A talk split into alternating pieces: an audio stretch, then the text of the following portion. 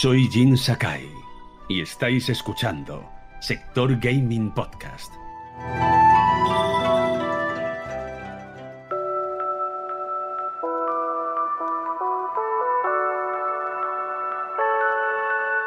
Estáis escuchando Sector Gaming Podcast.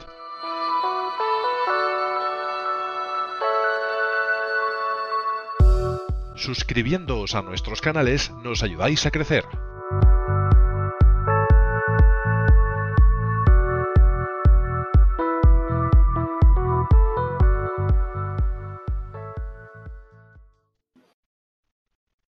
Bienvenidos al directo de Sector Gaming en un horario un poquito diferente, aunque los jueves también han sido a veces días de retransmisión. Tengo conmigo al equipo habitual y a alguien que ya ha venido con nosotros, por lo que es casi también del equipo habitual, porque es una maravilla escucharlo, así que voy a pasar a las presentaciones. Bienvenido Sandro Tecnofanés desde, desde, la, desde el camarote del capitán en tu barco pirata en medio del mar. ¿Cómo estás? Es por la iluminación que tiene. Y con mute, porque tampoco tenía micro en esa época. Tenía el mute arriba, pensaba que Eh, tenía. Es, es un clásico, pero clásico ya en general, ¿eh? El camarote, el mute. ¿Cómo estás? ¿Cómo va Bien, todo? aquí, perfecto. Bien, me alegro. Bueno, eso es bueno.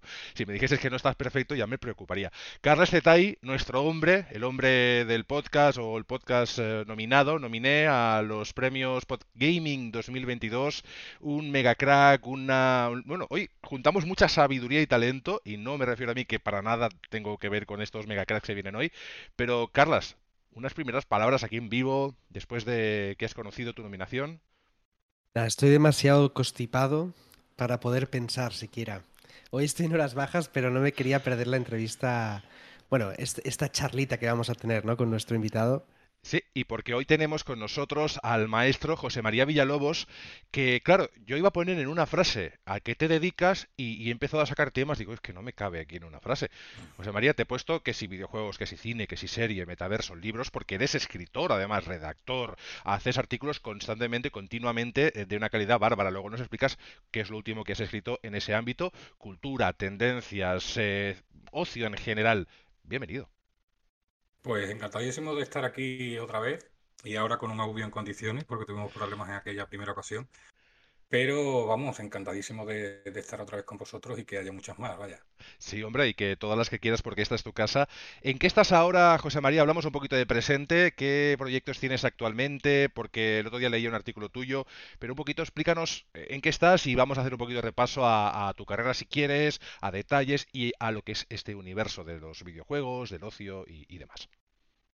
Sí, pues bueno, eh, yo ah, terminado hace poco un- uno de los cursos que doy, doy varios al año en- sobre, sobre game design en el Centro Tecnológico de, de FEVAL, que antes decía FEVAL Don Benito, pero ya no es Don Benito porque se ha fusionado con, con la ciudad que, que tenía al lado y ahora han hecho un referéndum para un nuevo nombre y ahora mismo no sé dónde, dónde doy la- las clases. Es en remoto además, ¿vale? Ya no pues sabes dónde está Don. Benito, dónde está Don Benito, pero ya lo buscaremos. Sí, sí, se, se ha fusionado con, con la con Villafranca, la ciudad que había al lado, y han hecho un referéndum para un nuevo nombre y no estoy todavía al tanto de cómo ha quedado la cosa. Y bueno, eh, eh, escribo para Mary Station desde hace unos cuantos años. Llevo casi 15 escribiendo sobre videojuegos profesionalmente, ¿vale? Sí, Y en sí. los últimos 4 o 5 años eh, estoy en Mary Station y eh, suelo hacer, si me gusta más la palabra crítica que, que análisis a la hora de escribir sobre videojuegos, porque yo pienso en el texto sobre videojuegos a la altura de la crítica literaria, musical, cinematográfica. Y las bases de las que venimos a la hora de escribir de videojuegos como que nos limitan un poco, eh, nos cortan un poco las alas a la hora de expresarnos, ¿no? Entonces, pues intento siempre aportar algo en, en mis textos, darle cierta musicalidad o, o cosas que a lo mejor no, no se esperan, pero creo, creo que son importantes. Y, y por ahí, por ahí vamos. Además, para hacer cosas más mecánicas, pues los fines de semana también me encargo de actualidad en, en Mary Station, con lo cual ahí ya pues pongo un poco el piloto automático. Pero lo que es artículos y, y críticas, pues, pues sí que, que me tiro bastante a la piscina. Y, y luego, pues eso, hay un, un- varios libros que tengo pendientes. Quizá el, más, el más próximo sería uno sobre mecánicas y narrativas de videojuegos, también con mucha base en el análisis de- y la crítica de videojuegos. Y es un poco, se junta un poco todo, porque realmente está todo, todo relacionado en, en mi cabeza en ese sentido. ¿no? ¿En qué fase lo tienes este libro ahora? Sí, porque la última vez aún no estaba en, o si estaba en proceso estaba en idea, ¿no? Sí, Pero no, no, lo- tiene, tiene, tengo ya, hay que hacer la poda, hay que reestructurarlo todo, hay mucho de artículos que, que he escrito, hay que, pero ya tiene sus 65.000 palabras tranquilamente, uh, no está ¿vale? mal. Y, Eres y un poco de, como George R. R. Martin, ¿eh? O sea, estás aquí ahora generando una Sí, expectativa y la gente espero te llama, oye, espero tratar menos. 60 65.000 palabras tiene la, la novela de, de- de Te regalo al fin del mundo, precisamente. El libro sería ese grosor del libro que tienes ahora mismo en la, en las manos, que he visto ahí sí, Ahí, ahí, lo iba, lo iba, lo iba a sí, enseñar. El libro reversible. Es- ese es el, el- el libro reversible. Sí, sí, Ostras, sí. pues suerte que no te pareces a Martin en, en- a nivel de, de lo que produce, ¿no? de- los de- 10 años entre libro y libro, o 15. que cruzaremos los dedos.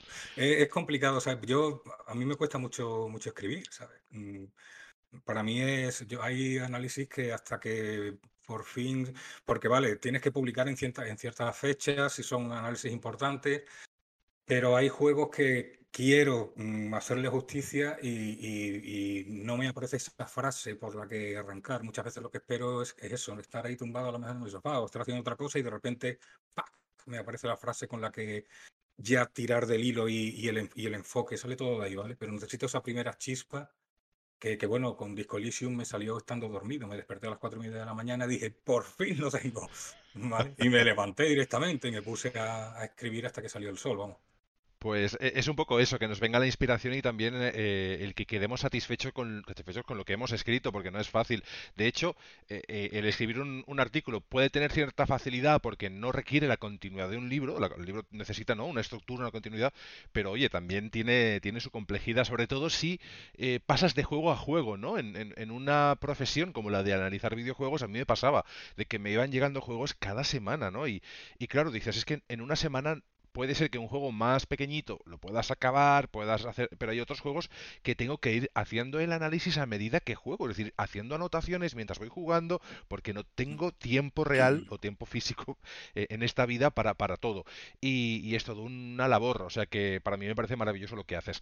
Eh, tuvimos la semana pasada a alguien que también te mandó un saludo y al cual a través de, de ti también le hice llegar eh, un saludo muy efusivo y muy cariñoso a Carlos González Tardón y él nos dejó una pregunta, no lo hizo en el directo, sino luego cuando hicimos ese trabajo de feedback, de qué tal ha ido todo y demás, me dice, oye, dice, la pregunta que yo le dejo a, a José María es, ¿de qué película harías un videojuego? Porque yo creo que cuando coincidisteis tocasteis ambos temas bastante. Así que te dejo esta pregunta y luego continuamos hablando de un poquito de todo. Es curioso porque mm, no sé por qué había entendido lo contrario, porque me habías comentado que me había hecho una pregunta Carlos y tal, que por cierto, un abrazo de- desde aquí, nos conocemos desde o hace también, muchos años. ¿de qué videojuego? eh, Claro, había entendido al revés y, y yo, yo pensando, digo, si es que a estas alturas, ¿de qué, de qué videojuego haría una película? Si, si es que no, no hace falta. Una serie de Last of Us, ¿vale? Va- espero que esté muy bien, ¿no? Por la gente que hay detrás, ¿no? Pero era necesario porque realmente la experiencia... Muchas veces se habla de que, de que por qué no funcionan eh, de forma general las películas sobre videojuegos, ¿no? Y yo creo que también es por el punto de vista que tiene el jugador con, con respecto a, a un lector o a un... eh, cuando hablamos de una película o de un libro, cuéntame tal libro, cuéntame una escena de una peli y tal. Siempre decimos, pues bueno, eh, Iron Man llegó a tal sitio y se puso a darle a los malos, eh, Harry Potter le pasó no sé cuánto, eh, en Atenas del hijo de Costa Gabras, que si no lo habéis visto, Betlas, mm, te- es el comienzo de una guerra civil en Francia, se atrincheran en, en un- en unos suburbios, tal y que cual. Cuando hablamos de un libro, tres cuartos es lo mismo. Cuando hablamos de un videojuego, decimos, mm, yo monté una trinchera y demás, yo como Iron Man fui volando y empecé a darle, en, cuando describimos una película o un libro siempre hablamos en tercera persona, porque es una experiencia de que hemos leído o hemos visto, sin embargo, cuando, cuando narramos un videojuego lo hacemos en primera persona, tiene más, más relación eh, con la experiencia o la, o la propia vivencia incluso. Entonces, el trasladar eso a algo ajeno a nosotros tiene muchas, eh, mm, puede perder, evidentemente, porque nunca vamos a ver reflejado exactamente lo que sentimos cuando, cuando estuvimos ahí, ¿no? Porque era nuestra propia experiencia, ¿no? Entonces, eh, es complicado lo de con- convertir una, un videojuego a película y yo pensando, digo, no sé. Al final me he quedado con algo obvio, ¿no? Como puede ser la, la trilogía Mass Effect, que se podrían convertir en una trilogía de películas o en una, en una serie.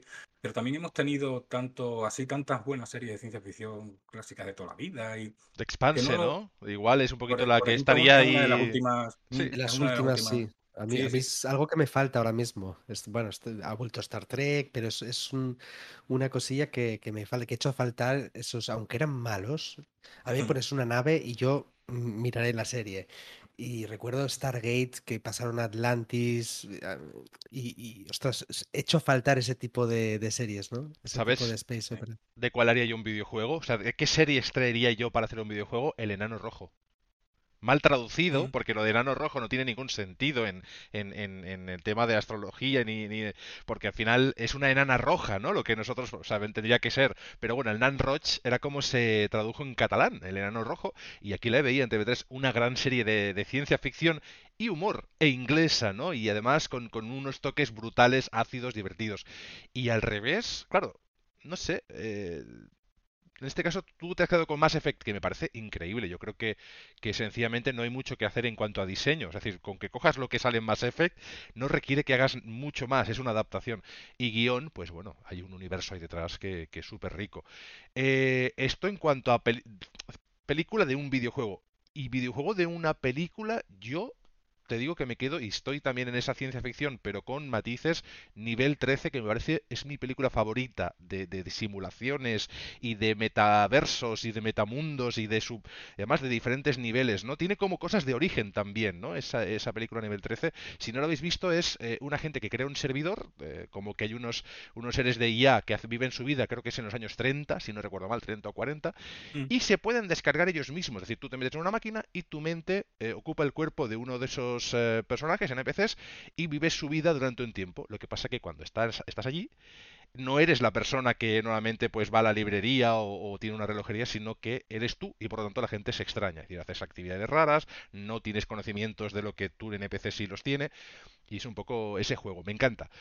Me, me gustaba cuando llegaban al límite del mundo y, y se dibujaba en, Exacto. pues eso, como cuando llegas a lo mejor al final de Minecraft o, o esa última pantalla de, de Pac-Man, ¿no? Pero se veían los vectores, como que ya no había más, más mundo más allá. ¿Sabes qué pasaría?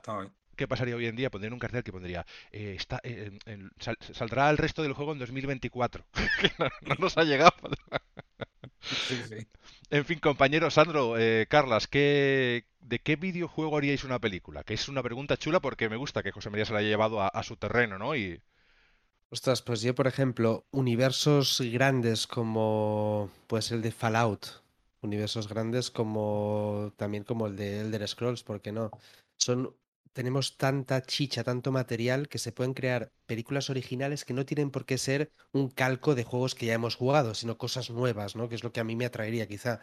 También de Mass Effect. Mass Effect me encantaría ver otra historia completamente distinta, pero en ese mismo universo que también conocemos, ¿no? Es que esa es la clave. Y yo creo Yo de que es Mafia. una, de las claves por las que ha triun- triunfado Ar- Arcane, Arcane. Porque lo que se, lo que se alimenta es del lore, de, de- de todo lo creado y tal. Y yo no he tocado el lore en mi vida. Supongo que alguien que sí, pues lo disfrutará más. Pero, pero es disfrutable como obra independiente, por lo que lo que te está haciendo es eh, hablarte de, de todo un universo y de todo un, lo que, de- lo que comentáis, ¿no? Que hay mucho creado ahí co- para crear tus propias historias. Fallout se da perfectamente a ello, por ejemplo. Sandro, ¿te sale algún videojuego que no sea uno de, una, una película de FIFA? Ya sería la leche, ¿eh? Mafia, Mafia, mafia. Mafia. Yo mafia. Hombre, yo creo que además el guion está hecho ya. Solo que cojas el, un Es, es poquito que el... es, es el cine. El propio guion en sí para mí. Quitaría alguna misión de esas de B a punto A punto B, esas un par que las quito, pero la base del juego, la historia, las tradiciones y demás, se vende solo. El 1 y el 2, ¿no? Podríamos, ya tendríamos un- una biología. El 3 no sé yo, es que el 3 del Mafia 3 a mí no me cojo mucho, pero bueno, igual Sí, como pero película... puede, puede, me- claro, puede mejorar. eh, y, y es en plan eh, coger distintas etapas. Es que te haces un- una historia de América eh, a través de, de- de la mafia, A- de Arrancar desde, desde- desde los inicios que no eres nadie, entre comillas, que entras casi de casualidad en el mundo porque realmente no quieres. Eres en el primero que eres el taxista que estás allí y o, o los llevas o te matan, básicamente, y a partir y, de ahí vas. Y además, creo, no sé si eh, eso cae en los años 30 o así. Me refiero que ves la historia de Estados Unidos a lo largo de décadas y eso es muy sí, sí. interesante. Es caro, ¿vale? pero, pero muy interesante. Por cierto, una pregunta. ¿Habéis jugado al, al Mafia original? Eh, yo he jugado solo al remake. Es Sí, que al gustaría, original. es que me Es gustaría más, saber. dime. no, no, que le decía que a ellos siempre les digo, para mí es, es el, para mí es el mejor juego que he jugado nunca. Es- Porque el sí, sí, es, original, es un juego fetiche si, tú juegas al remake en dificultad original, o sea, era una exageración. Tú te pasabas con el coche las 40 millas, un semáforo, y como hubiese un coche de policía cerca, te perseguían. O sea, te iban a multar ya como te has pasado un semáforo en rojo. O sea, una inteligencia artificial que digo, pues hay juegos ahora que aún no lo tienen, o porque has mejorado o has facilitado su dificultad. Pero esa, y, y eso es una cosa, por ejemplo, es un rumor que está sonando para Grand Theft Auto 6, de que esas cosas así que hasta ahora los Grand Theft Auto están sueltas, las tengan en cuenta. Y lo heredan del primer Mafia. Yo es que, por ejemplo. Pero ¿Mm? dime tu pregunta. Sí, eh, es que me, me- escribí hace un tiempecillo cuando salió Burnout Paradise en Switch, ¿vale? El texto que hice mm, hablaba de cómo había mm, roto un poco y expandido la- las posibilidades de los juegos de coches en mundos abiertos y tal en aquel momento, ¿no? Y cómo eh, se creaba una nueva forma de decir, bueno, ¿cómo hacemos para mm, dirigir al jugador mm, de distintas maneras, ¿no? Podían ser las, la línea esta de GPS que te aparecen de crew, podía ser en el suelo las típicas flechas que, que te dicen si tienes que frenar en una curva, incluso directamente eh, unas líneas hacia la izquierda, hacia la izquierda, luminosas que, que te tapan y el camino y, te hacen tirar a la izquierda. Pero me encontré en Mafia, sin ser un juego de carreras, una de las formas más elegantes yo he visto de implementar la navegación en coche. Yo me quedé alucinado diciendo, bueno, eh, ¿esto qué es? ¿Por qué? Porque no podías poner luminosos, no puedes poner un GPS porque rompes la, ambientación histórica del juego. ¿Y cómo lo hacen? Con eh, señales de tráfico que aparecen y desaparecen sutilmente cuando llegas a una esquina. Tienes que tirar a la izquierda y tienes una señal de tráfico que pone a la izquierda. Cuando llegas, la ves desaparecer sutilmente y tú estás siguiendo hacia la izquierda. O sea que me pareció alucinante. Eh, pues eso lo hacía a lo mejor un poco Burnout Paradise, pero de una forma muy agresiva y muy difícil de, seguir, más que nada también porque eran un juego mucho más rápido, ¿no? En el sentido de que no había un, un- un sitio, una forma correcta de llegar de A a B, ¿no? Sino que ibas cogiendo calles. Te decían la, la más óptima. ¿Qué ocurría? Que veías la calle en la parte central arriba, por la que ibas, y a los lados te aparecían las calles aledañas. Y si es la que tenías que coger, se empe- empezaba a parpadear. De la misma manera empe- empezaba a parpadear tu intermitente, si era hacia la izquierda, empezaba, te ibas acercando y era ping, ping, ping, pero te ibas acercando y era ping, ping, ping, ping, ping, ping, ping. Pasa es que era tan rápido que, que se hacía confuso y muy agresivo para el jugador, ¿no? Pero la elegancia de ir paseando por las calles con, con estos coches de los años 30, los años 40, escuchando jazz y, y swing, y, y ver cómo te va guiando con, con una, vamos, como, como, como un manto, vamos, es que ni te enteras. Es muy, muy elegante, vamos. Pues Ahora- mira, Sí. diciendo lo que dices, era tal cual así en el, en el original. O la opción que tenías era, tenías que abrir el mapa constantemente para saber dónde estaba la calle, porque te marcaba el punto, pero no la ruta. Sí, Entonces, sí, si a lo mejor te decía en cuatro calles ah, la, la paralela, pues tú tenías que ir viendo, porque ya te digo, como te saltases un semáforo, como te pasases de velocidad, encima te venía la policía y era muy jodido. Es cierto que el original tenía un botón que automáticamente tú limitabas la velocidad. O sea, ponías un tope a máximo 40 millas. Y hablando de lo que decías de la sensación, es uno de los juegos que me impactó en el sentido de que esos coches de los años 30, cada coche lo sentías distinto. Si tú ibas con el taxi, ibas con un furgón largo, o al final del juego que habías aprendido a robar y podías conseguir un coche deportivo, no solo la velocidad, la aceleración y a la hora de girar, eh, está bien recreado el sentido de que, los- por ejemplo, un coche rápido le costaba mucho frenar en este juego. Claro, y, y siempre tenías esa sensación de que te faltaba un poco controlar o dominar ese vehículo, pero lo que decías tú era, era algo que, claro, acostumbrado a ir siempre o que te guiasen, porque incluso aunque fuese en el suelo, en este no te pasaba. Y yo me pasa muchas veces abriendo el mapa para saber a qué punto tenía que ir.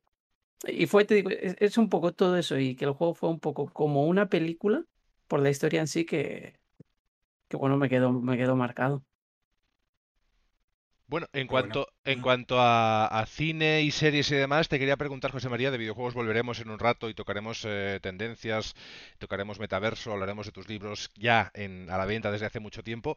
Eh, de videojuegos ya hemos explicado toda la historia de Mafia, esto ha sido como un bonus que nos ha marcado aquí Sandro, que está bien porque, en fin. En cuanto a cine y series, eh, el cine está viviendo ahora mismo, José María, un nuevo boom. Es decir, pasamos por una época de 3D las salas 3D, las gafas 3D, el 3D 3D, hasta había las patatas fritas 3D aquellas, no, que ya existían de hace tiempo, eso es broma, pero es verdad que, que quiso, quiso el mercado imponer unas normas y tal que no funcionaron. Es decir, al final las, las eh, salas 3D pues ni patatín ni patatam.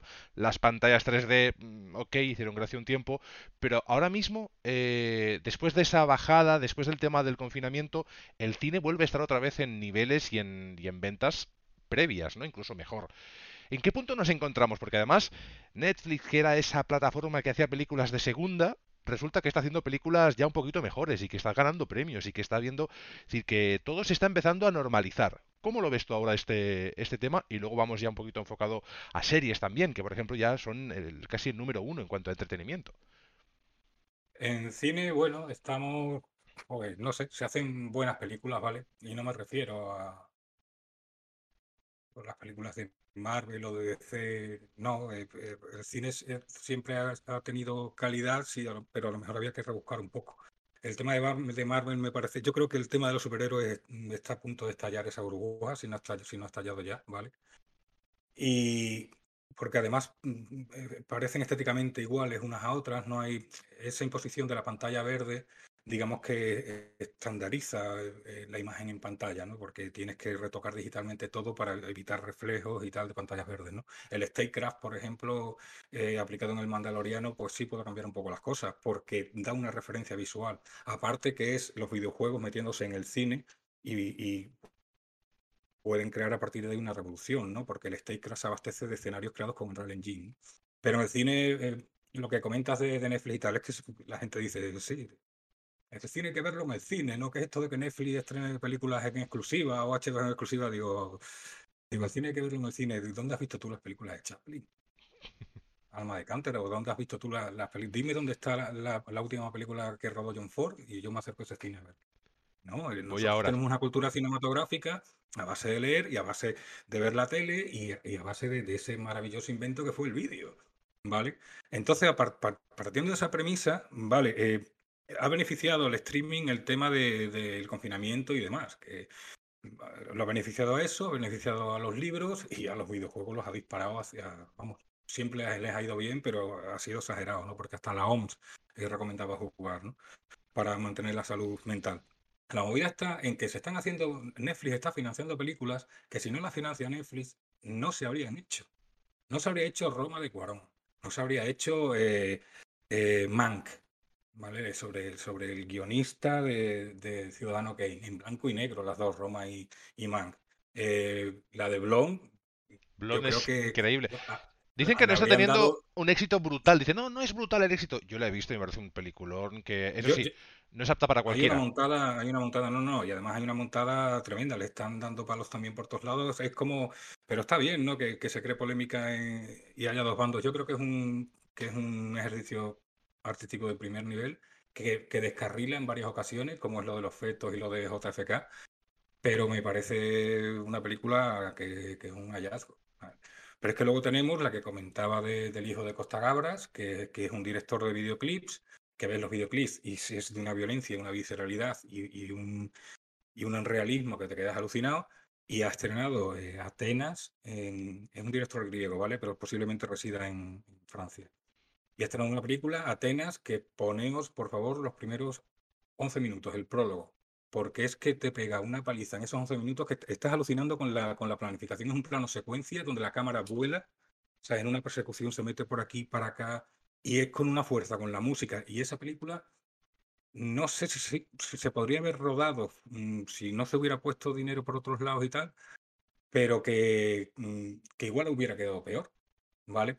Eh, porque la última de, de Scorsese, la de en la que reunía De Niro El y irlandés. El irlandés, esa película no podría haberla hecho sin el pastizal que se metió en efectos especiales. Y que se llevaba detrás de, rodar eso cantidad de tiempo, que luego quedó como quedó. Pero eso es aparte. Son, o sea que mm, Netflix está dando salida a proyectos que eran inviables en, en, el cine, digamos, más de la industria más tradicional. Así que pues bienvenido, bienvenido sea. Sí, porque estamos encontrando proyectos, eh, Sandro y Carlas, eh, más atrevidos. Es un poco, no es el indie, porque Netflix de indie no tiene nada, pero sí es cierto que da cabida a directores eh, pues con una creatividad distinta e incluso eh, con estas nuevas modalidades de, cine en casa o estreno en casa, que eso es algo que, ha, vuelto con mucha fuerza, te encuentras en menos de un mes eh, Elvis. Elvis para ver en casa, decir, oye, pero que si iba a ir, yo, me pasó literal en Twitter, puse, oye chicos o familia, eh, que está Elvis para ver, pero que yo iba a ir ahora o en un rato o mañana a verla al cine y mira, me la pongo aquí y ya veré otra, me pongo con palomitas, me la pongo en la tele grande con el 5.1 y a disfrutar porque el sonido es... Sé que quizá el cine en, la sala obviamente es mucho mejor, pero si ya la tengo para ver en casa, pues bueno, eh, siempre la puedo ver por segunda vez y al final no será la primera vez que lo hago, el de volver a ver una peli en el cine. Eh, es genial todo lo que estamos encontrando. Sobre cine y sin salir de cine y con el fenómeno Netflix y todas las demás que están apostando por cultura, sobre todo también española, porque HBO está cancelando muchas cosas, pero en los proyectos españoles no los está cancelando porque están, eh, están generando mucho interés. Eh, sin salir del cine, Nintendo. José María, te tengo que preguntar, porque obviamente Nintendo se aboca al cine o al audiovisual, pero de sus propias marcas. ¿Qué futuro ves en esto y si es un buen paso? Yo creo, yo creo que le vemos futuro a, esto que a lo que están intentando hacer las plataformas un poco ahí sin saber cómo hacerlo, de pasarse de las series y el cine a, los videojuegos, como está haciendo Amazon, como está haciendo Netflix, que la mitad de la gente no se entera de que puede descargarse videojuegos gratis. Y, y el que sí se monten las compañías de videojuegos eh, estos estudios específicos para crear películas debería asegurarnos cierta calidad, porque son mundos distintos. Entonces, quizás los parámetros, eh, Peter Jackson y, Spielberg, que persiguieron durante muchos años una versión cinematográfica de Halo, que iba a dirigir Neil Druckmann antes de hacer su Distrito 13, ¿vale? Distrito 13 era. Eh, no encontraban presupuesto para Halo y, lo encontraban pero muy, muy, mucho menor que, lo que ellos exigían para hacer una producción de calidad. Spielberg y Peter Jackson. O sea, si no consiguieron ellos la pasta, no la consigue nadie. Entonces, quizá no haya ese tipo de, problemas, no en pasta, sino en, en, orientar bien los proyectos desde la propia gente del videojuego que contratará a sus profesionales del cine y su movida pero Nintendo, por lo pronto, que siempre ha sido muy meticulosa con sus productos, creo que intentaría aplicar esa meticulosidad al cine. Vamos a ver, porque hoy mismo se estrenaba eh, vídeo de la película, yo todavía no lo he visto, de Mario, a ver qué es lo que ha salido de, ahí. Pero sí se han establecido, eh, creo que Ubisoft también tenía algo parecido, aunque Assassin's Creed salió como, como salió y el equipo era bueno que había detrás. Pero que, que, sí, yo creo que está bien que, que la, industria del videojuego se, se, vuelque para llevar un poco, intentar llevar un poco el control diciendo a ver qué es lo que pasa aquí, porque esto no funciona hasta ahora. Sí, ¿no? y Nintendo ha dado un paso muy interesante. Sandro. E, es que eh, hablando del punto que dice, es cierto lo que dice, ¿no? El tema de Assassin's Creed, incluso Tomb Raider, que, que fueron que han tenido pequeñas que, que no han terminado de, de llegar, pero eh, es que Nintendo tiene, es que solo que saques un juego de un buen Zelda, que cojas una buena historia, o incluso ahora que, Sony que se ha metido de verdad, que Sony con The Last of Us, aparte de la serie, si tú haces una película o con Uncharted, con algún juego de esos, con las historias y campañas que tienen, tú coges incluso Ghost of Tsushima, ¿no? Que hemos visto con, Samurai. Ahora metes una historia de estas y teniendo el potencial detrás, con la historia que ya tienes una base hecha, puedes sacar jugo de, de, algo interesante y algo fresco, porque al final lo que decías antes también, el tema de los superhéroes, el problema ha sido que, que Disney Plus que parecía algo bueno por tener series ha sido, te voy a sacar cada tres meses una serie de un superhéroe distinta y otra, y otra, y otra, y otra. Y al final hay un momento que ya no los echas de menos. Yo creo que ese es un poco. y lo mismo con Star Wars, es, estás trujando eh, todo hasta el punto que ya sale Andor y dices, bueno, Pues ya cuando hay 4 o 5. Y esta es buena, ¿eh? Pero a mí me ha pasado, por ejemplo. Por lo menos los tres primeros capítulos. Esa desafección de decir, bueno, ya los veré cuando hay 4 o 5, porque no tengo prisa, no tengo esa necesidad de ir cada semana a buscar el capítulo como me pasaba con Mandalorian, por ejemplo, que cada semana iba a verlo para no perderme, no, no tener spoilers, etcétera. Para mí, es lo que están consiguiendo, ¿no? En, mucho tiempo de estas de Star Wars, pero no tengo, o sea, la voy viendo por ver, o sea, tampoco y, Andor me llama por, por, toda la historia, porque, por ejemplo, la, de las películas de las últimas, la de Rock One, fue una que me gustó mucho porque fue algo distinto a lo demás, incluso no era ese final feliz esperado. Y, y me impactó bastante más. Bebía mucho el cine clásico bélico, de este cine aventurero. Es bélico, pero es, eh, como 12 del patíbulo, cañones en avarones, esas misiones imposibles que, que claro, reclutaban a, la gente de peor calaña. Es que es, la única manera de salir de la cárcel es jugarte la vida contra los nazis en un peñasco por ahí. Dices, vamos para allá. Entonces cogía ese. Sí sí. Sí, sí. sí, cogía ese toque. Te voy a preguntar, series, vamos ya, vamos tocando un poquito, ¿eh? Cine, si queréis volver al cine o a videojuegos, videojuegos nunca saldremos del todo. Eh, series, ¿eres más de la Casa del Dragón o de los eh, los anillos mágicos. Yo es que no, eh, te vas, vamos, vas a flipar. No, no, te voy a creer. No, no, no, es que no soy de series. Oh. Estoy viendo, estoy viendo la de los anillos y tal. Ah, bueno, ya me has respondido. No, no, no, ya está. Claro, no, pero ¿por qué no veo la otra? Porque llegué hasta la tercera temporada de Juego de Tronos. ¿Cómo voy a poner a ver esta sin...? Porque requieren demasiado tiempo, requieren y hay cosas alucinantes y tendré que resolverlo poco a poco, pero es que requieren tantísimo tiempo que además tengo que dedicar a otras cosas que requieren tantísimo tiempo, como jugar un videojuego, como... Entonces me, es súper complicado. Y la de los anillos me, me, encanta el final este del capítulo en el que les pasa por encima es, eso, es que me imagino el inicio del siguiente, que es que es como los seriales clásicos de los años 30, ¿no? Que terminaba el héroe en una situación absolutamente imposible, ¿no? Diciendo, de aquí no sale, todo el mundo se quedaba, se quedaba así. Y el principio del siguiente capítulo se libraba de una manera más increíble todavía, diciendo, pero esto cómo va a ser. Yo, me quedé así, como has dicho tú, y me fui a buscar el avance que, en, la aplicación está el avance del capítulo. Y digo, me tengo que ver ese avance porque ya no podía más. y luego, clean hanging ahí a tope. Y luego leo al mismo día una noticia que dice: Amazon va a intentar adelantar la producción de la segunda temporada para que no llegue como está prevista en 2024. Y dije, ¿2024? Digo, pero si acaban dos semanas, ya me muero. Todos esos años esperando. Eh, eh, ah, vamos a ver qué tal, porque yo, yo, por ejemplo, ahí veo en el guion que algo tan, tan en lo que se han, que han gastado 250 millones de dólares en 150 páginas de lore. ¿Sabes? Que son mil, mil millones para, para todas las temporadas, que es una auténtica burrada, y contratan a, dos showrunners apenas con apenas experiencia. Digo, pero ¿cómo das que incluso rechazaron la ayuda de Peter Jackson? Exacto, es lo que te iba a decir. Le, eh, rechazaron como asesor, porque él dijo, mira, no, no quiero tampoco meter manos, sino que si necesitáis a alguien experto que un poco sabe del tema, que igual ha hecho seis películas, me podéis llamar. Dijeron que no. Y además, claro, y es que yo veo, digo, bueno, te estará, lo tendrán todo súper estudiado y se estará todo, será un guion blindado, pero cuando voy, voy viendo la serie y, está el, padre de. Yo es que además tampoco soy muy del Señor de los Anillos. Me encanta las la, peleas y tal uno de los importantes, que deja de ser marinero porque quiere irse a no sé dónde. Pero en, de un capítulo a otro cambia de opinión para irse con, digo, esto no estaba escrito, esto parece que lo han ido escribiendo sobre la marcha, lo han ido filmando y tal, pero quedan como... como a la hora de pensar, a la hora de, decidir. Digo, no, digo no, no entiendo. Claro, y me extraña que algo tan caro, algo en el que se están jugando tanto, pero porque es muchísima pasta, los inversores están ahí diciendo a ver cómo van los números cada día, ¿sabes? Y que, mm, eh, haya ese, ese, sentimiento de aleatoriedad y de a ver cómo, cómo salen las cosas, como va a ser el principio del siguiente capítulo, que saldrán simplemente con ceniza por la cabeza, ¿sabes? paseando por allí diciendo, pero bueno, ¿cómo, te has salvado? Pues, ¿Sabéis lo que, lo que se comentaba? Es que realmente el éxito de la serie no le importa tanto a Amazon como el que la gente se suscriba a Prime. Lo que ellos quieren es tener suscriptores Prime, porque como pagas al año, entonces, realmente que salga bien la serie o mal, no les importa tanto. Lo que buscaban con esta serie era el impacto, ¿no? Que la gente se suscribiera a Prime, porque una vez ya pruebas Prime y pruebas eso de que te manden los, los emails, te manden los, las cosas en un día, ya cuesta más sacarse eso, ¿no? Esas comodidades que, te, que te da Amazon.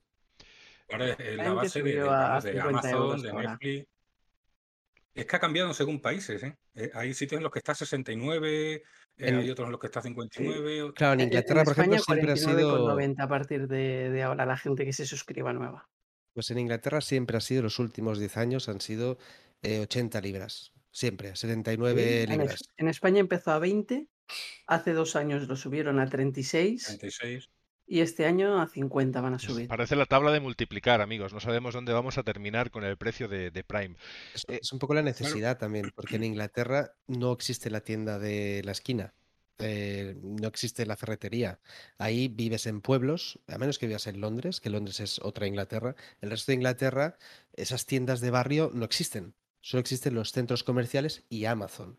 Con lo cual, mucha gente tiene que pasar por claro, tienes que tener Amazon. Tendremos que fabricarnos nuestras propias eh, herramientas y clavos y metales y espadas. Haremos un poco como Sauron, creando anillos únicos por aquí y por allá.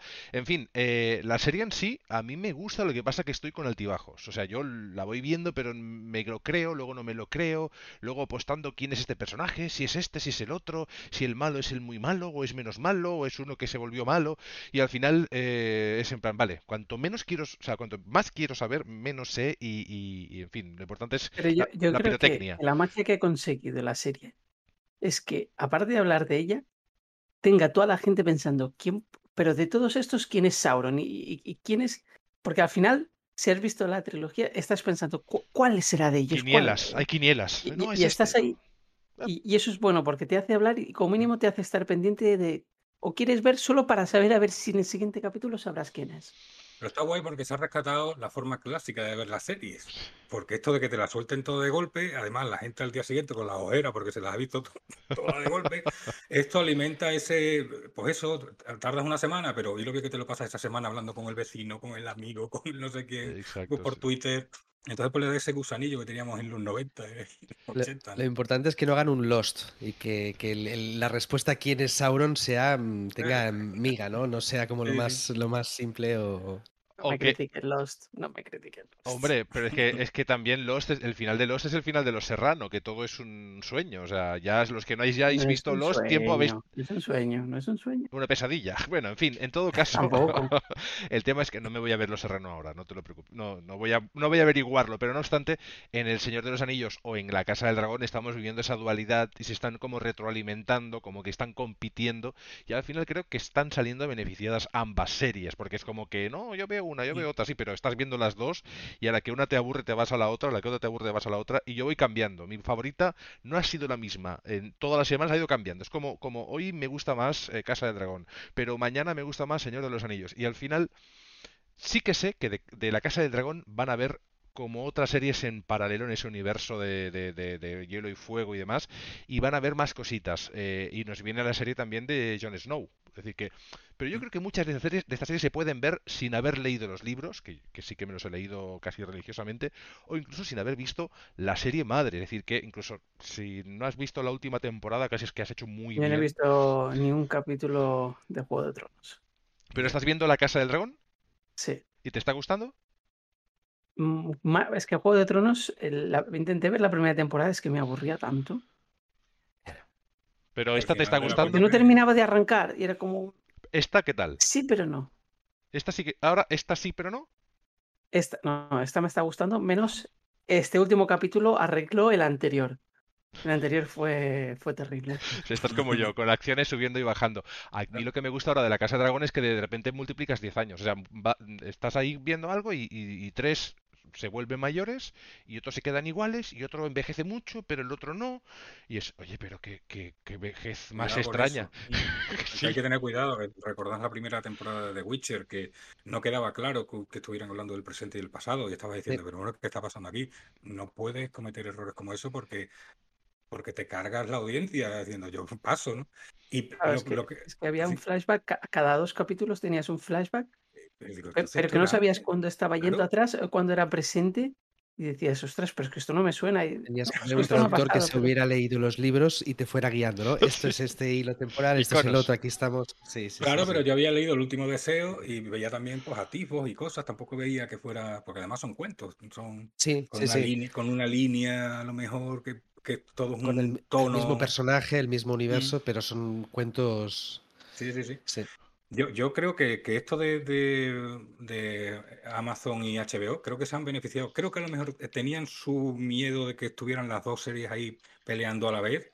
Y yo creo que ha beneficiado a una y a otra. Porque esto es un poco como los Beatles y los Stones, ¿no? En los 60, que eh, la de Trono y tal, los dragones, pues serían los Stones, ¿no? Como más malote. Aquí sale desnudo, la gente muere a mansalva. Los otros, los Beatles, son más, ah, qué guay. Es que en la Y- última, en la última del Señor de los Anillos cantan. Ah, no, no, no, digo, ¿qué es esto? ¿Disney? Ah, sí. ¿Esto, Sí, di- sí, sí, ¿esto es. Disney o qué es esto? O sea, yo estaba diciendo, No, pero, pero, pero está guay porque eso es Tolkien también. Eso está- es lo falta que te iba a decir. De Sí, hecho, en la sociedad Tolkien, mm, Sí, señor. yo era de la sociedad Tolkien, tengo un pasado también, y nos juntábamos en la- y hacíamos cantos enanos, hacíamos en cada reunión, claro, en cada reunión hacíamos cantos. Brindo bueno. por ti, Carlos.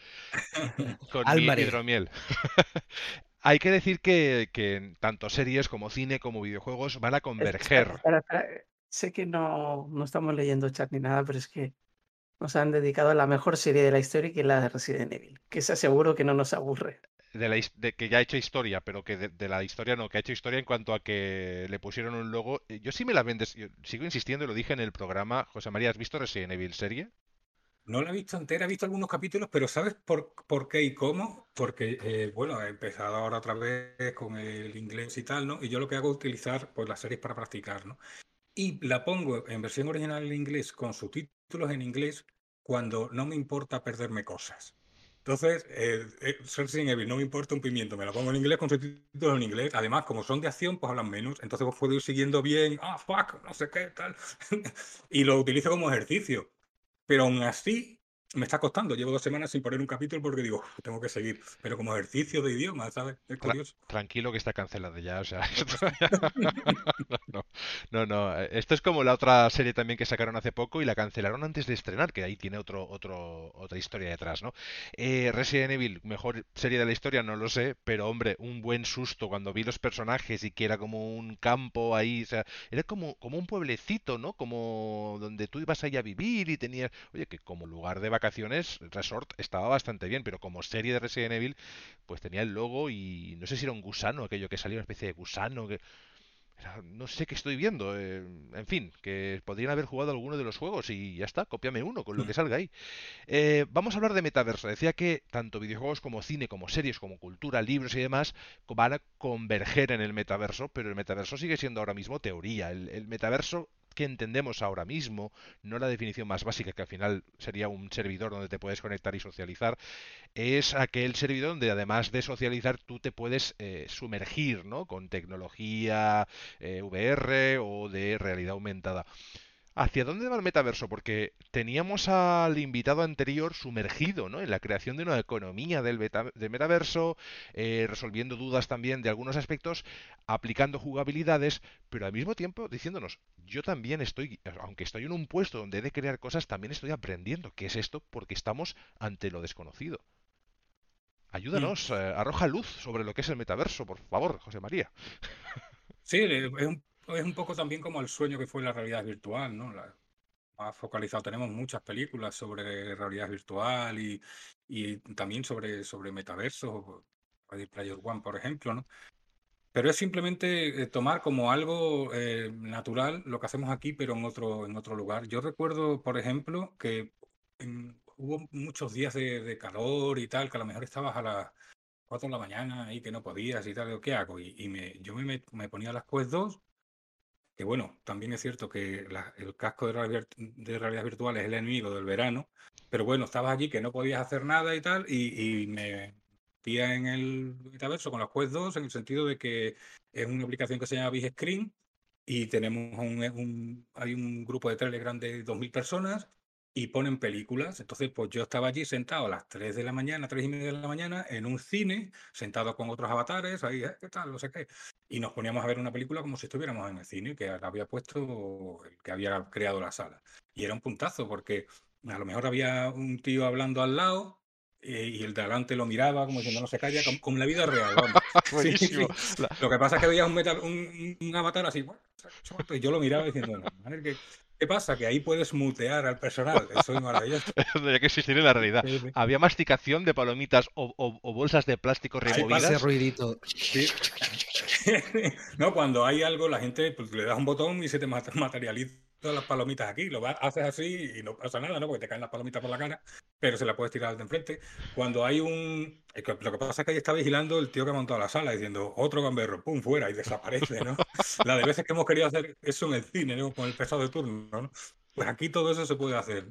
Y me pareció curioso y era una aplicación directa del metaverso el decir, "Mm, no estoy en mi casa, estoy en otro lugar haciendo algo que ahora no, no puedo hacer en la vida real, lo puedo hacer aquí, porque de eso deberías tratar metaverso, porque si tenemos lo mismo, eh, lo de sí, porque podría ir a comprar o ver una tienda, bueno, puedes ir a la tienda, ¿no? Puedes hacerlo por internet o con el móvil, ¿no?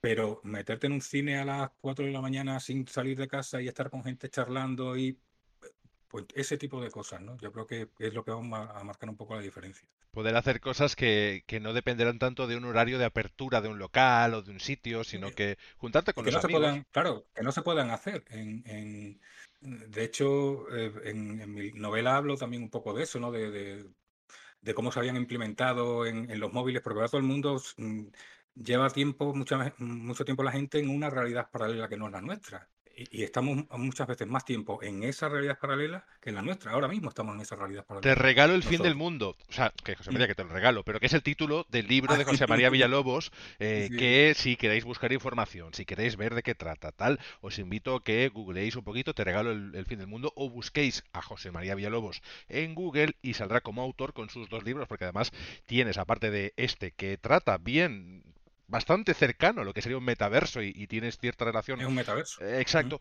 También tiene un libro sobre cine y videojuegos, videojuegos y cine, tanto monta, monta tanto, y eh, eh, ahonda, ¿no? En esa relación, en esa convergencia también de esos dos sectores, porque se, se están alimentando uno de otro. Tenemos películas de, de cine, tenemos eh, videojuegos que, es, que, que, han bebido, ¿no? De, de, aventuras cinematográficas fantásticas. Yo creo que Uncharted no existiría sin Indiana Jones, sin ir más lejos, u otras tantas correlaciones. Eh, Metaverso es un lugar por explorar. Yo les, le preguntaba a Carlos sobre el tema de las legislaciones, las ilegalidades, eh, phishing y tal. Y, él me, aclaró una cosa que me gustó mucho, de que ya no, no va a ser tan necesario el estar identificado en el uso habitual del metaverso, porque lo que quieren es simplificarlo. Decir, que sí que hay una vinculación, pues a lo mejor un móvil y tal. En el resto de transacciones sí, claro, cuando tengas que comprar cosas, pero que cuanto menos datos tengan del usuario, a veces es incluso mejor, según qué tipo de servicio. Eh, ¿Tú cómo ves todo esto? Es decir, mm, ¿va a ser un libre albedrío? ¿Va a ser un despiporre? ¿O vamos a tener que pasar todos por el aro? Es que eh, es un problema, sobre todo, porque es un ataque e- evidente a la, a la privacidad. Es como, ¿por qué eh, fracasaron las Google Glass? ¿O por qué hay problemas para esto que también se ha, se ha aliado eh, Meta con, con Ray-Bans y tal? Es que tú vas grabando eh, lo que vas viendo por la calle. Es como aquel capítulo de, de Black Mirror, ¿no? De, de Charlie Brooker, que Charlie Brooker fue antes periodista de videojuegos que, que creador de la serie de Black Mirror. Y te hablaba diciendo, sí, te vi, eh, eh, ya cuando se encuentra con la novia el personaje de ese capítulo, ¿no? Te vi eh, hablando con, con no sé quién y estabais hablando como muy acaramelado. Eso es mentira. Y hace el fin. Y lanza de las gafas a la televisión el momento que ha grabado con su con su Google Glass y tal. Dice, ¿ves? Y hace zoom, total. hace zoom y... Claro, Es uno de Eh, los capítulos más terroríficos de, de Black Mirror. Es que están a pasado mañana, no es un futuro, no, no es pasado mañana. Y si no lo tenemos ahora es por este tipo de problemas diciendo, vale, está muy bien, no ves un cartel de un concierto, dice comprar entrada, porque has escaneado, tiene un código de barras y tus gafas eh, lo, lo recepcionan, te compran la entrada, te ponen un GPS en realidad aumentada eh, para ir por la calle y tal, que en mi novela digo, sí, sí, fue estupendo el al que se le ocurrió la idea de implementar los sistemas anticolisión de los coches autónomos en los teléfonos móviles, porque como va todo el mundo, te avisa, pi, pi, pi, ah, perdón, ¿vale? Entonces, claro, está muy bien para ese tipo de, de cosas y tal, pero estás invadiendo continuamente la, la intimidad del que tienes enfrente, ¿vale? Eh, de hecho, eh, Meta con, con, con lo de Ray-Ban y tal, creo que era la, la marca de 300 gafas. euros, ¿no? O ahí anda. La- avisa, avisa cuando está grabando, se enciende una luz aquí, porque tiene que hacer evidente que esa persona está utilizando esas gafas para decirle qué estás haciendo, pero todo el mundo tiene que saber que cuando tienes una luz aquí te están grabando. A, eh, a nivel legal es, es complicado. Y terminamos un poco como eh, en Minority Report, ¿no? Vas por la calle también, ¿no? Y las cámaras te van leyendo la, el iris y van poniendo la publicidad a tu paso conforme a tu registro de, de navegación y, y demás. Y si no, se puede hacer ahora ya todo eso. Yo, yo el otro día Pero- estaba, estaba mirando, Carlas, el otro día los mails de Sector Gaming, porque nos envían cositas, y en el mail de Sector Gaming aparecía eh, Moms, Flirt Moms. Y, hostia.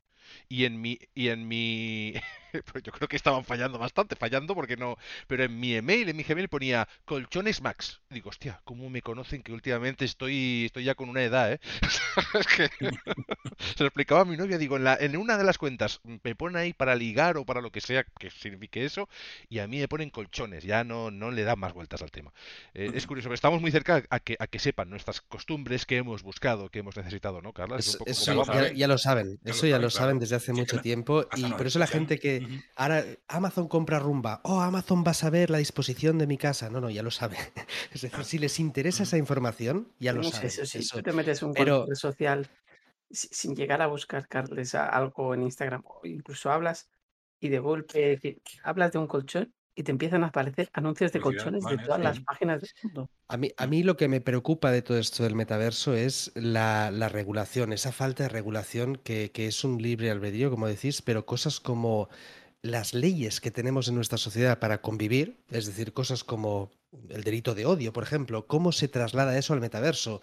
Eh, había un capítulo precisamente de, de Good Fight, que es una serie, un spin-off de, de The Good Wife, una serie de abogados, en el que se denunciaba a, a una compañía de metaverso, que era el, equivalente a, Meta, el equivalente a, Facebook, porque habían abusado de una chica dentro de un juego. ¿no? Y la chica estaba denunciando porque la primera vez no sabía qué estaba pasando y abusaban de ella, ¿no? Entonces, ostras, ¿cómo lo trasladas eso?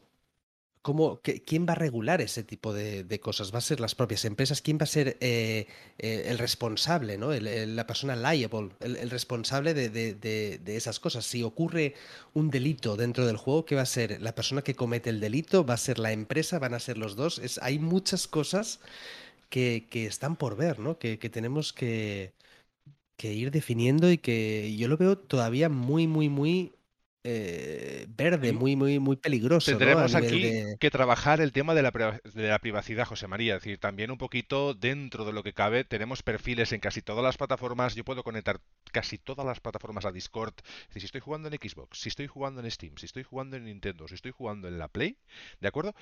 En Discord puedo emitir a qué juego estoy jugando, lo que, lo que pasa que es eso, que a veces también es pasarse. Es decir, ya saben dónde estás jugando, a qué estás jugando, qué estás tocando, tu perfil de aquí y de allá. Pues también un poco es jugar con esa privacidad. En estas redes no hay metaverso, no hay una interacción tan inmersiva, que en algunos juegos sí, pero es un poco, ¿no? Lo que habrá que tener en cuenta.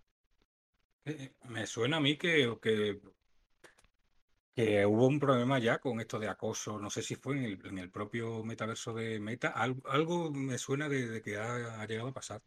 O sea que. Ujú. Hombre, está es Second. Life, que, que aún creo que aún existe, aunque, bueno, lo- Existe y es, está muy potente. Ya te- tengo un amigo, de hecho, que es DJ y pincha en, en Second Life por dinero, ¿eh? Le pagan por hacer fiestas en Second Life. Él va ahí con su monigote y pincha. Bueno. Eh, de hecho, nos escucha de vez en cuando, nos escucha, lo, lo tenemos a lo mejor por aquí escuchándonos.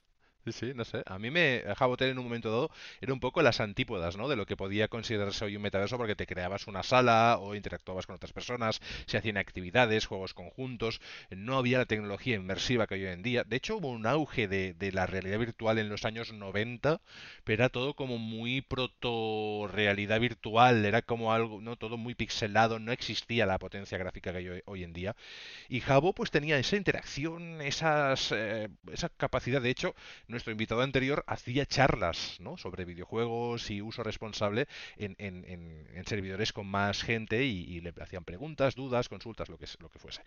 Eh, hemos hablado de metaverso. Está todo por descubrir todavía y yo creo que cuando el metaverso esté lanzado tendremos la oportunidad de volver a, a traer a José María libros, cultura y demás. ¿Cómo está todo esto de...? Porque claro, dice la gente ahora, ¿no? Es que ahora ya no se leen análisis. ¿No? Me los explicabas antes que haces críticas, que al final son formas de hablar de lo mismo, ¿no? Lo que pasa que son enfoques distintos y quizá tus críticas, tus análisis de videojuegos son tienen un enfoque más tiene un énfasis más en el tema literario, en explicar un contexto histórico, una jugabilidad y que tiene toda una estructura y que eso me parece súper chulo porque es en la forma en que la que yo siempre he enfocado mis análisis, ¿no? Explicar, incluso hacer introducciones literarias. Yo hice una introducción de Diablo 3 donde un escriba se quedaba en una, en una cueva asediado por diablos y decía, aquí voy a perecer, pero te voy a dejar todo lo que he aprendido de esta tierra maldita para que tú puedas iniciar tu aventura. Y que dices, ¿por qué se me ocurrió? Pues también pasó en el baño o durmiendo, lo que fuera, y tengo que hacer una introducción diferente como un antagonista que nos da la, clave de que es Diablo 3 en este caso, pero bueno, Diablo 2 o la saga. Libros y cultura, ¿En, qué nivel estamos? Porque decían que ya no se leen análisis, que ya no tal, y yo creo que se siguen mirando mucho estas cosas. Metacritic, comprado hace poquito, eh, tema libros, eh, ¿cómo van las ventas de tus libros? Realmente nos explicabas la otra vez, ¿no? Que se vive justito, pero que algo, para algo da, ¿no? Y que, ¿cómo está todo esto a nivel de libros, cultura en general?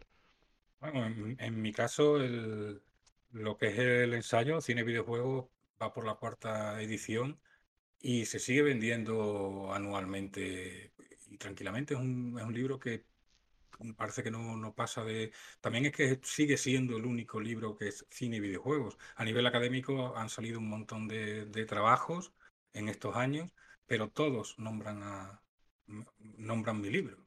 Tiene cientos de, menciones en, en, en, textos académicos, cuando no es un, libro académico. Entonces, pues sí, sigue a ver si lo refuerzo con esta segunda parte que iría muy, relacionada, ¿vale? Y luego la novela, eh, lo que le pasó fue precisamente eh, que, salió tres días antes del confinamiento. O sea, pues, eh, de sacar un libro del fin del mundo, donde habla que todo el mundo está encerrado en sus casas y se tiene que refugiar, en un metaverso.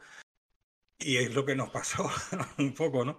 Pero es curioso cómo pues, con, con el tiempo las cosas que iba, que iba narrando en la, en la novela, la propia llegada del metaverso, eh, que el COI eh, introdujera los, a los videojuegos en, en los Juegos Olímpicos, eh, ha habido una serie de cosas que se han ido, a las que se había ido adelantando un poco el, el libro que me parece, me parece curioso. Entonces, pues Estoy muy contento. Hay, hay críticas muy, curiosas en Amazon. Hay alguno que, me pide una segunda parte, porque es que eh, hay 14 relatos que complementan la historia principal, 14 relatos que, que son puntos de vista distintos, eh, de personajes distintos, de la trama principal, ¿no? Y hay un, un, capítulo número 15 que está escondido, ¿no? Y ese capítulo 15 que está escondido te abre un poco la puerta hacia una segunda parte, ¿no? Entonces, pues bueno, ya veremos qué, y con respecto a la escritura de videojuegos, es que es eso, ¿no? Que pues, si nos hemos llevado mm, mm, décadas, por lo menos un par de ellas, sí, el, análisis era una guía de compra en este país. También el público que consumía videojuegos era muy, muy joven, a lo mejor servía para los padres o para los niños, también con un lenguaje que poco a poco fue evolucionando, pero era esencialmente una, una guía de compra. ¿Cómo están los gráficos? ¿Cómo, cómo la jugabilidad? ¿Cómo el sonido? ¿Cómo es? Parece un folleto, ¿vale? Entonces no tenía nada que ver con lo que podías leer. Yo en el momento en el que leía los análisis en hobby consolas, también compraba el Ross Deluxe en música, el dirigido por Encine, el Ruta 66 en música, eh, o sea que Les Inroscutibles, una revista francesa sobre música, que veías esos textos y estaban años luz de lo que se escribía sobre videojuegos. Entonces mm, todo fue evolucionando y gente como Javi Sánchez, como John Toms, que dentro del periodismo cultural relacionado con videojuegos hicieron cosas grandes, ¿no? El tema de Night Games, Seguro Gamer, también, también daba un poco eh, vías por donde hacer las cosas, quitando las notas, por ejemplo. Dice, claro, es que yo lo que quiero es que veas el texto. Y, bueno, la revista he hecho un, montón de, sitios independientes, de los independientes, con una calidad absolutamente increíble. Eh, el juego independiente, como nivel oculto, lo ha diseccionado durante un montón de años, con textos de primerísima calidad. Entonces, un poco eso. Yo mm, no sé cómo están las nuevas, no tengo los datos en la mano, me dicen que, las webs todavía funcionan eh, a tope, que mueven dinero y demás, ¿no?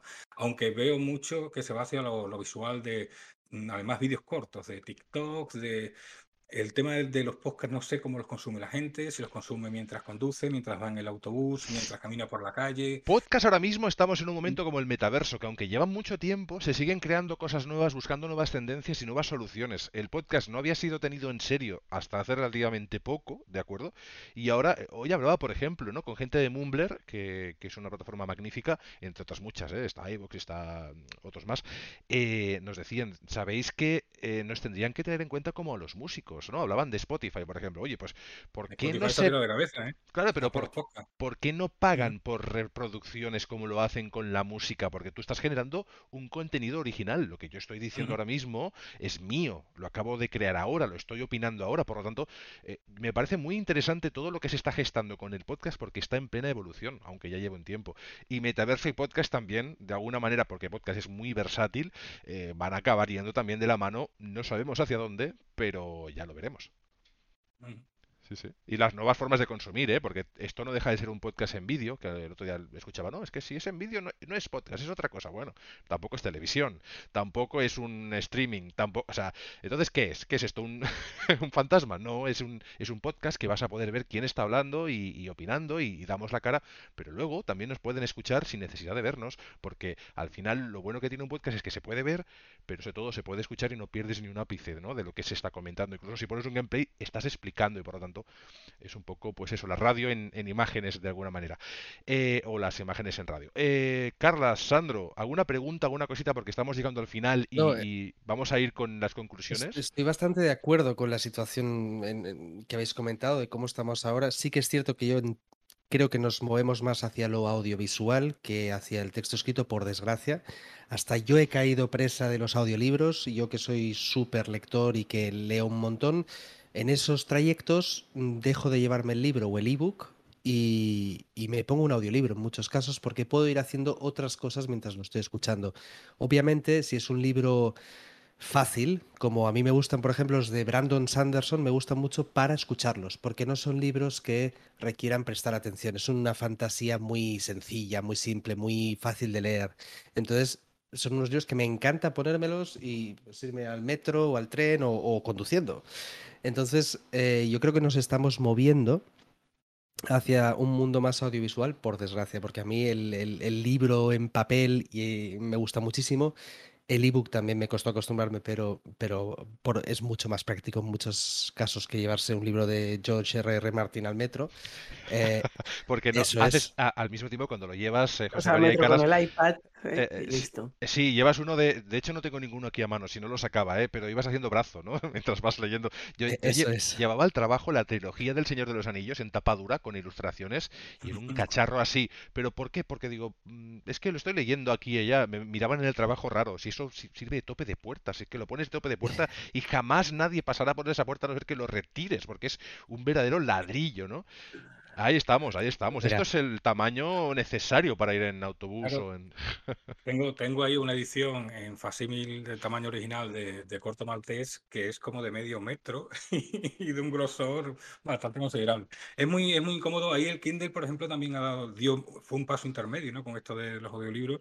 De, de- en vez de tenerte que llevar los tochacos, pues llevarlos. A mí me gusta mucho el, el- el Kindle y también para pasar apuntes o para pasar eh, mis charlas. Para... De hecho, doy con el Kindle cuando doy conferencias y, y eso, ¿no? De apoyo.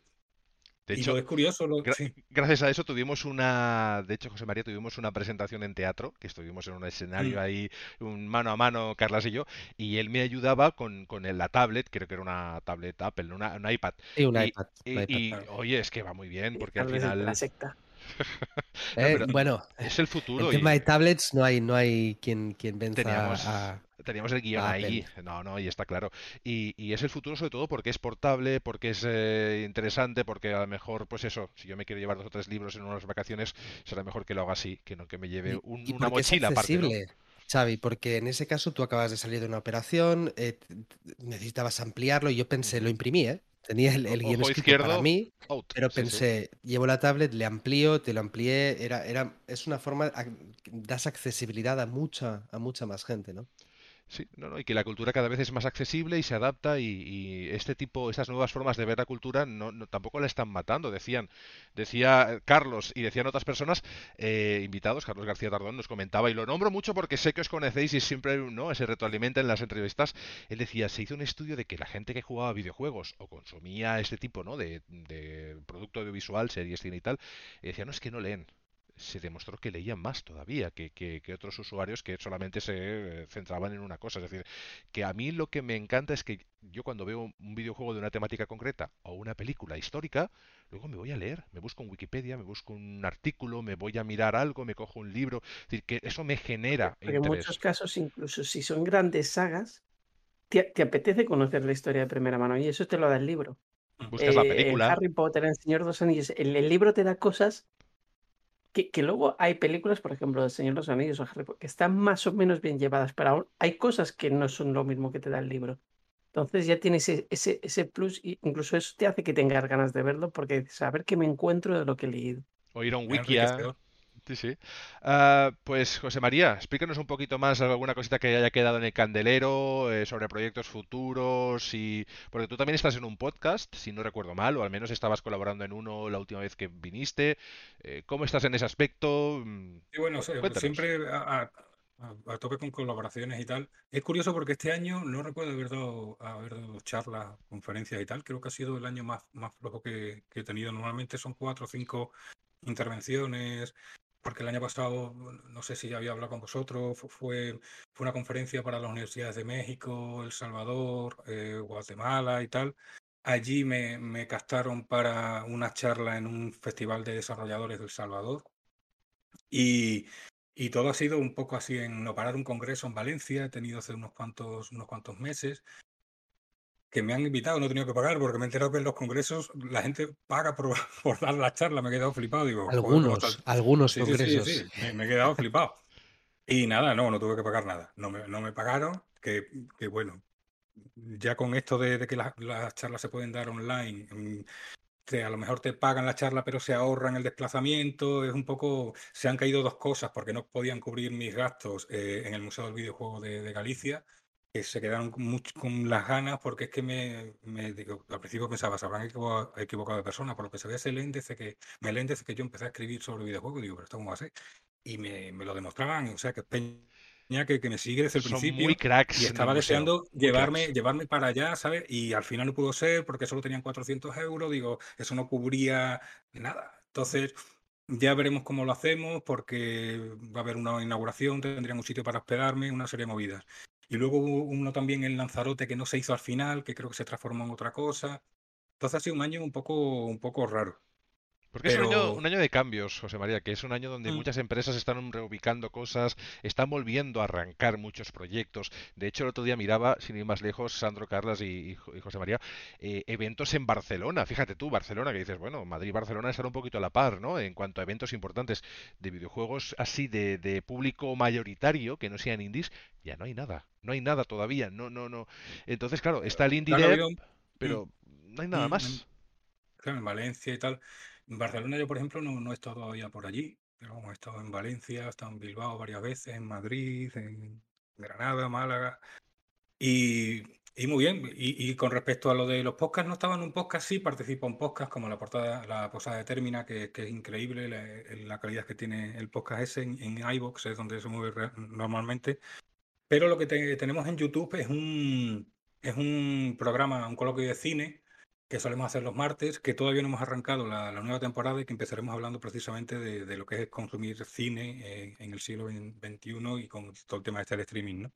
Y entonces cogemos películas desde modernas actuales, eh, hablamos de, Ar- de Arcane creo que en su momento, o del Calamar este, como te hablamos de Metrópolis o Nosferatu o de los orígenes de- del cine, ¿no? Entonces está muy bien porque somos tres personas que nos, creo que nos complementamos muy bien, ¿sabes? Somos dos chicos y una chica. Ella tiene una, una- parece Charlie Brooker ella, porque cada vez que suelta algo. Entonces está guay porque nos, está- nos reímos. Y luego tenemos mm, secciones. Ella trae, eh, rescata o películas de serie Z o cine español, porque hemos tenido también directores y actores en nuestro programa, ¿vale? Y yo tengo un, apartado que es la bordilla de Villa, que básicamente lo que hago es, mm, de la película que estemos tratando o del género que estemos tratando, tiro de estantería y saco todo lo relacionado con, con eso que tenga por casa, ¿no? Que pueden ser videojuegos, pueden ser novelas, pueden ser figuras. Entonces, pues queda bastante chulo, porque luego he intentado hacer algunos capítulos en los que ya en mi casa saco esa parte de la bordilla de Villa, lo cuelgo en mi canal de YouTube y editado ya con imágenes de, pelis para que quede guay. Pero es que también es que lleva mucho tiempo y, digo, ostras, ¿qué hago? ¿Me, veo una serie o me pongo a editar? Sí, la, vida 1.0 a veces es complicado, sobre todo si trabajas 8,5 horas, casi 9, según cómo se te alargue un proyecto, y luego vienes a casa, grabas un podcast, haces uno propio, haces un especial, entrevistas a José María Villalobos, haces otra colaboración, a Carles le dan un premio, y cuando acaba la semana dices, pero, pero ¿dónde se me ha ido el tiempo si no he podido ni jugar ni, ni al FIFA, que al final no requiere ni pensar. Pues, pues es lo que ocurre, ¿no? Que, al final la vida 1.0 nos arrastra y, tenemos muchas cosas que hacer. Y ahora justamente nos está pasando, José María, que nos están invitando desde hace un año, Carlas, más o menos, Sandro, eh, a eventos presenciales, cosa que con la pandemia era impensable, ¿no? Y, cada vez más. me, me invitaron a Prosodia que por cierto, a los que estáis por Málaga y demás, está sucediendo hoy, hoy quizá ya no, porque son las 9 menos 10, aunque en los podcasts son atemporales, ya es un poquito tarde en el mundo real, pero mañana sigue estando allí y hay charlas, hay networking, hay gente del, del mundo sonoro, audiovisual, en ese caso más audio que visual, pero obviamente la gente que está en comunicación pues también tiene ¿no? Eh, presencia en, otros medios. Y me parece súper chulo. Nos invitaron a Prosodia, nos han invitado a, a PodTalks, nos han invitado a, la gala de, de, Podgaming, de la cual pues tenemos un compañero nominado muy merecidamente, muy, muy crack Carlas. Y, hoy, hoy no lloro porque hoy no toca hablar del tema. El, programa del lunes va a ser eh, Red Carpet, ya veréis. Y, y bueno, en fin, que estamos muy contentos porque poco a poco estamos creciendo. Y, claro, me preguntaba un compañero hoy de Three for All de podcast, otro de esos espacios muy chulos donde se habla de cine y de todo. Eh, me dice, pero ¿cuál es la, no sé, ¿no? ¿Cuál es el grial para conseguir audiencia o comunidad? Al final es hacer las cosas que tú disfrutes, que también pienses en quien te está escuchando y piedrita a piedrita, poquito a poquito, con la ayuda de Sandro, con la ayuda de Carlas, con mi ayuda, cada uno poniendo un poquito lo que puede y cuando puede. Y oye, José María, al final, ¿no? Eh, no llegaremos a tu nivel de maestría. Yo con sacar un libro ya tengo suficiente, no me hace falta dos o tres porque yo creo que no llegaré, pero uno, en la vida dicen que has de escribir un libro, ¿no? Pues uno, uno me pondré. Y, y disfrutar de las cosas, ¿no? Y si llega el éxito o no llega, al final yo creo que es más la trayectoria, disfrutar de lo que haces, divulgar videojuegos. Por eso nos encanta tenerte aquí, porque, porque eres de, de nuestra tribu o especie o no sé cómo, porque antes éramos los frikis, ahora ya no sé qué somos, porque no solo hay videojuegos en la vida, ¿no? Es un poco lo que quiero yo también plasmar con la entrevista de hoy. No solo, eh, no nos hemos de encasillar, Carlas no solo juega videojuegos, ve series, ve pelis, libros, los escucha, los lee, eh, lo que sea, o sea. Horas de sueño necesito, horas de sueño porque me las saco para hacer estas cosas. Cuando se duerme la niña me pongo pues, a leer, a ver series, pelis. Pues, mira José María, eh, hace podcast, eh, colabora y eh, las colaboraciones fueron también en Latinoamérica. ¿Tuviste que acudir allá o fueron no, aquí? No, no, fue, fue a través. Antes, Carlos, por ejemplo, sí ha estado en, Latinoamérica. Ah, mira. Y tengo amigos que han hecho giras y, tal. Pero ahora con esto, la, la tecnología ha facilitado mucho las cosas y, fue para universidades de, Centroamérica y demás, y, muy bien, vamos. No, no, sí, sí. Sandro también. remuneradas y, vamos, que como tiene que. Muy bien. Sí, sí. Y además eso me llevó a otras cosas. O sea que. Es que la gente te ve, cuando te expones ¿no? en estos escaparates, luego te ve, te escucha y dice, y te me, encanta que después de 20 años de hacer radio, unos poquitos menos, 15 años, 10 de hacer podcasting en diferentes espacios con diferentes temáticas, porque no solo del videojuego vivimos algunos, sino que nos gustan muchas más cosas, como estoy insistiendo, eh, hay gente que te descubre por primera vez. Cuando cumples 20 años y un día, alguien dice, mira, acabo de descubrir este locutor. Pues, pues, señora, no llevo una semana, llevo casi 20 años en, por este mundillo, pero me alegro mucho de que me, hace ilusión. Cada primera vez que alguien me dice cómo me gusta lo que haces, o cuando son proyectos mm, eh, grupales como este es de Sector Gaming. Carlas, cómo me gusta lo que hace Carlas, cómo me gusta lo que hace Sandro.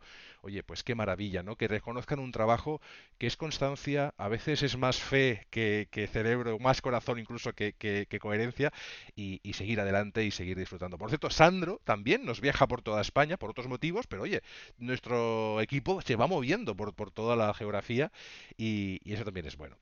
Eh, José María, te dejamos que digas eh, algo, que nos expliques, que nos aconsejes y con eso cerramos el programa de hoy, que era un homenaje a, a ti, porque te consideramos un amigo del, del programa y, ya sabes que es tu casa. Pues nada, eh, encantado de haber estado aquí, me he sentido muy arropado.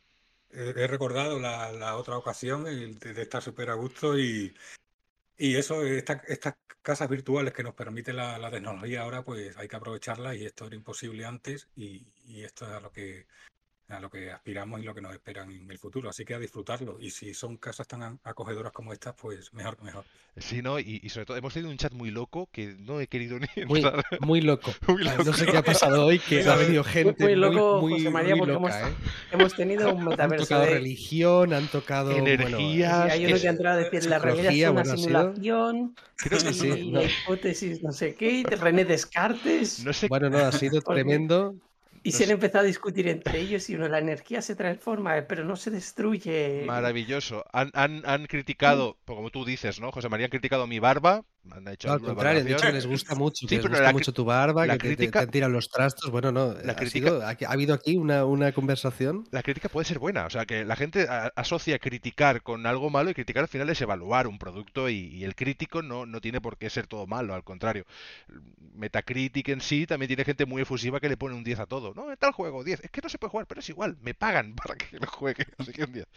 Eh, pues ha sido un placer tenerte aquí, José María. Sandro, si quieres decir alguna cosica, Carlas, eh, No, sensaciones yo y nos vamos. simplemente agradecer a José María una vez más que estés aquí y, y que este metaverso particular te haya hecho estar a gusto porque nos encanta aprender de los buenos. Si un día hacemos Y- programa en Metaverso, lo invitamos De también. hecho, ¿eh? Te- es lo que os iba a decir. El martes que viene eh, tenemos el MetaConnect, que es la presentación donde Mark nos va a enseñar su nuevo dispositivo, el Oculus Pro.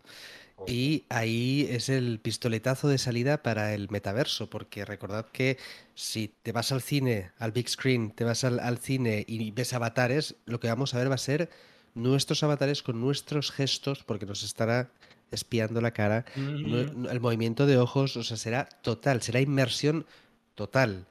Eh, bueno, ya sabemos que será un precio desorbitado, bueno, no accesible para todos, que será más o menos, eh, se dice que serán 1.500 eh, euros, entre 1.000 y 1.500 dólares.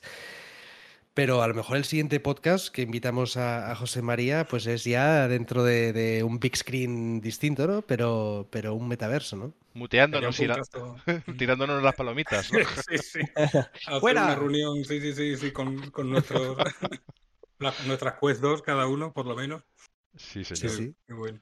Pues nos queda la frase final que siempre decimos y, y ya despedirnos. Ha sido un placer teneros aquí, tener a la gente del chat. Ha pasado gente como eh, de la hora de los marcianitos, he visto por aquí a Gerard, Oriván. Hemos visto a mucha gente que normalmente se pasa un ratito, aunque sea para saludar. Gracias a todos y a todas. A la gente que nos ha hablado de religiones, energías transformadas y metaversos y universos. También gracias, porque al final aquí tenemos cabida a todo el mundo. Y sé de gente que nos estaba viendo, pero que no ha chateado, sino que me ha enviado mensajes diciendo, se os ve muy bien, se os escucha muy bien. Pues gracias a la familia, mamá, papá, eh, novia, de verdad que sois los mejores y ese apoyo siempre es maravilloso. La frase es lo que toca. Y es que si sois de juegos, Sois de Sector Gaming. Así que ya sabéis, sois de Sector Gaming, os esperamos en unos días en el programa regular. José María, esta es tu casa. Hasta, Hasta la luego. próxima. hasta la luego. próxima. Adiós.